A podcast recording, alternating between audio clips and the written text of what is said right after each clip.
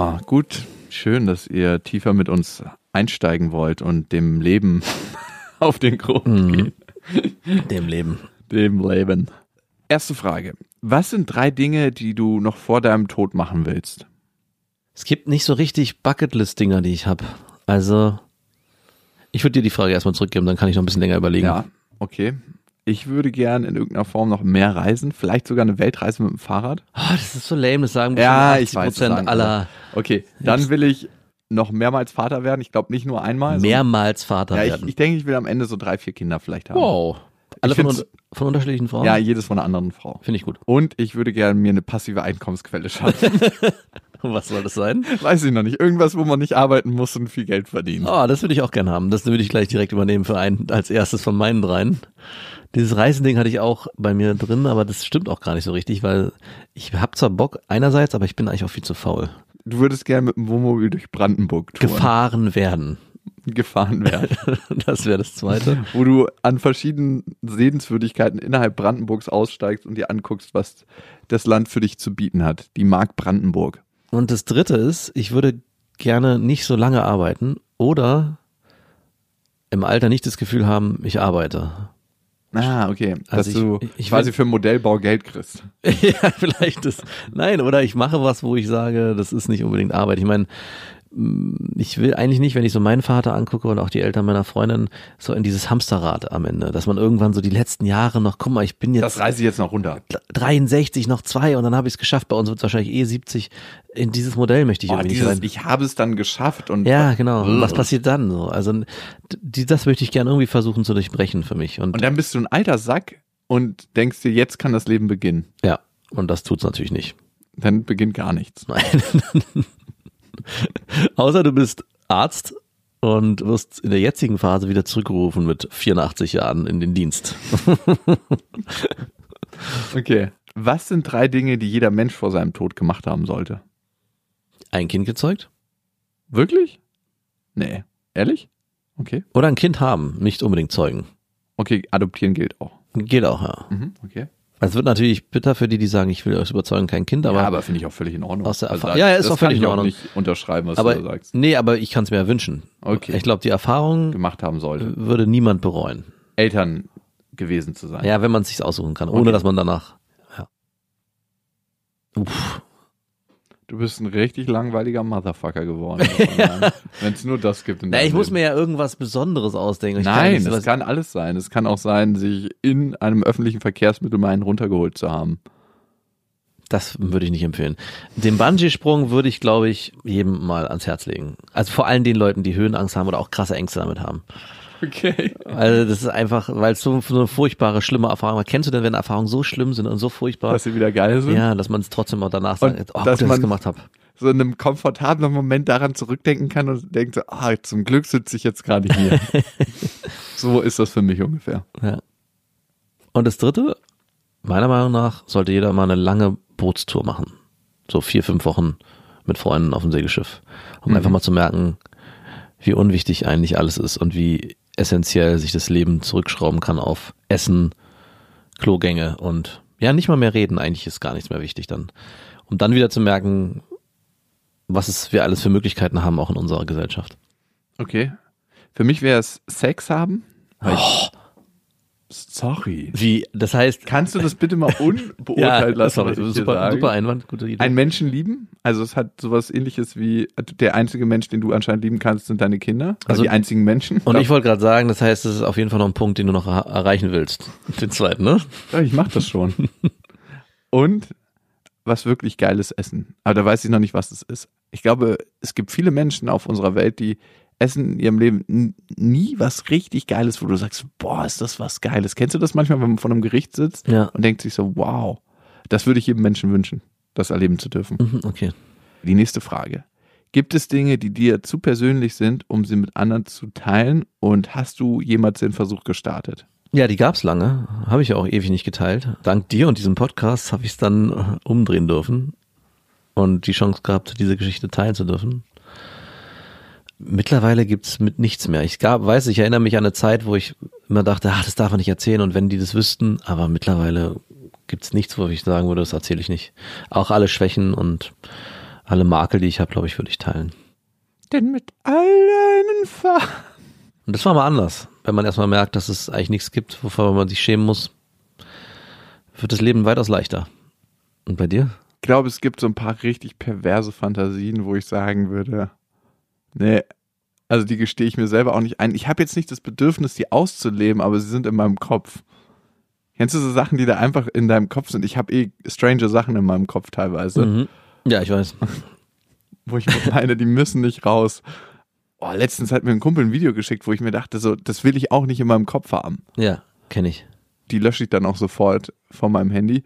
Und teilweise sind, kommen mir so eine Sachen manchmal hoch, wo ich mir denke, wo kommt das her? Aus welchem Winkel und was sagt das über mich aus? Und die würdest du nicht teilen wollen, diese Gedanken. Okay, so schlimm. Weiß ich nicht. Sterben da Menschen? Nee. Geht's ja eher um Sexfantasien? Ja. Okay. Nächste Frage. Bitte. Wenn dein Haus brennen würde, ne? Und du hättest alle Lebewesen schon gerettet, was würdest du als nächstes holen? Ich wüsste es, was du holst. Nee, ich weiß, was du denkst. Ja, wahrscheinlich mein PC, aber ist ein bisschen schwierig, weil es gibt nicht so richtig was, was ich holen würde. Bis auf meinen PC. Aber auch der, würde ich sagen, ist mir egal. Aber was wäre das in ersten? Ja, mein PC. Aber Weil- sonst nix. Bei mir wäre es auch mein Laptop. Tatsächlich. Und danach wahrscheinlich Fotos. So, ich habe so eine Fotobox, wo Familienfotos drin sind und alle aus meiner Kindheit, so eine gesammelte Box. Aber auch da, was wichtig ist, bleibt im Kopf. Die viel essentiellere Frage ist, glaube ich, in der heutigen Zeit, weil das ist ja nur eine Analogie mit dem Haus. Was würdest du sichern, wenn das Internet auf einmal nicht mehr da wäre? Das wäre bei vielen, viel problematischer, weil ich habe mittlerweile alle Fotos. Meine To-Do-Liste. Ich Genau. habe nur eine To-Do-Liste, die schwankt so zwischen 15, 20, 25 Seiten. ja. Das wäre das Einzige. Und bei mir wären es die Fotos, die mittlerweile alle in der Cloud sind. Ach, und meine Videos, die ich von Lilla gemacht habe. Siehst du? Tatsächlich. Gar nicht so viel. Würdest du es in Kauf nehmen, ab jetzt richtig hässlich zu sein, aber dafür dürftest du in deinem jetzigen physischen Alter noch 100 Jahre leben? Was heißt denn richtig hässlich? Also wirklich, man, man dreht sich auf der Straße nach dir um und denkt sich, boah, bist du hässlich. Ich bin einfach nur hässlich, ich bin nicht irgendwie entstellt oder habe irgendwie eine. Nee, du bist richtig hässlich aber. auch körperlich? Also, ja, natürlich. So. Du könntest noch so ein guter Redner sein und auch Frauen, die sagen, es zählen die inneren Werte, würden sagen, nein, mit dir nicht, weil du bist hässlich. Und dafür dürfte ich was? 100 Jahre leben? In deinem jetzigen physischen Körper, also in deinem jetzigen physischen Zustand. Also wenn ich das vor ein paar Jahren hätte beantworten dürfen, dann ja. Jetzt nein. Ich würde lieber gern weiter zumindest diese Grundattraktivität halten, die ich jetzt habe und nicht extrem hässlich sein. Also du würdest es nicht machen. Nein, 100 Jahre noch? Nee. Was gibt's in 100 Jahren? Ja, vielleicht sind wir in 100 Jahren auf dem Mars, das würde ich halt gern sehen. Wirklich? Hm. Ich habe ja immer die Vorstellung, wenn ich im Weltall verunglücke, dann reist meine Seele irgendwo hin und kommt nicht mehr auf die Erde zurück. Was? ich weiß, das ist total. Vor allem im absurd. Weltall verunglücken, wie soll das passieren? Ja, wenn du halt so eine Mars-Expedition so. machst und dann im Weltall verunglückst, Mhm. dein Körper quasi irgendwo hinschlittert, dass die Seele in irgendeiner Weise nicht mehr zurück zur Erde kommt und du kannst hier nicht wiedergeboren werden. Ich weiß, es ist krasser Schwachsinn. Wo, wo geht denn die Seele hin, wenn du hier auf der Erde stirbst? Die bleibt hier und sucht sich einen neuen Körper, wo ich reinschlüpfen kann. Ach so. Ah, hier wird gerade ein Kind geboren. Schnell Wow. rein. Schlüpfi schlüpf. Ich hätte, ich, bei mir ist genau andersrum. Wenn, ich habe das Gefühl, wenn ich sterbe, dann wird aus dem, was übrig bleibt, nichts und verschwindet im Universum. Das heißt, ich wäre im Universum näher dran, als an meiner Vorstellung, hier auf der Erde zu sterben. Oh Gott. Ich Du willst hier so bleiben, Kunden- ja. Ich will die Chance danach als körperloses Individuum, wenn es das noch geben sollte, überall hinzureisen und nur noch so ein spirituelles Ding zu sein, ist doch viel faszinierender, als hier gefangen zu sein, weiter auf dem Planeten und wieder in einen neuen Menschen reinzugehen. Glaubst du, es gibt komplexes Leben in unserem Universum oder in anderen Universen? Nein. Also ich bin unsicher. Ich glaube, wenn dann in irgendeiner Form von Spiritualität, also sind die so weit weg, dass sie aus diesem physischen Erscheinungsbild gar nicht mehr gibt. Das sind wahrscheinlich Gedanken oder so, die im Raum rumwabern, aber nicht was physisches. Nein? Echt mittlerweile? Nee, ich glaube nicht, nein. Okay. Also ich glaube, wenn, dann gibt's Aliens und die sind schon da. Also die sind schon hier präsent und das sind gar nicht wirklich Aliens, sondern die sind die ganze Zeit schon unter uns. Trump. Ja, genau. Aber dass noch irgendwas ganz weit weg ist und wir es noch nicht gefunden haben, also, also entweder gibt sie schon und sie sind schon die ganze Zeit präsent, wir haben sie noch nicht erkannt oder sie dürfen sie nicht sehen. Und wir telefonieren auch gar nicht mit Handys, sondern wir haben eine, Ja, genau. wir haben Telepathie und nutzen Handys, um uns nicht selber zu erschrecken. Die Handys sind eigentlich eine runtergebrochene Technik, die schon viel, viel fortschrittlicher ist. Und wir sind eigentlich die Aliens im Prinzip. Das ist so, ja, Ancient Aliens. Aber das da draußen, weiß ich nicht, schwierig. Glaubst du denn daran? Ja, aber ich glaube, es ist ähnlich wie du sagst, auf einer Bewusstseinsebene, die wir nicht physisch wahrnehmen unbedingt. Ich glaube, das Leben, so wie ich es zumindest kennengelernt habe, findet in ganz, ganz vielen Layern statt.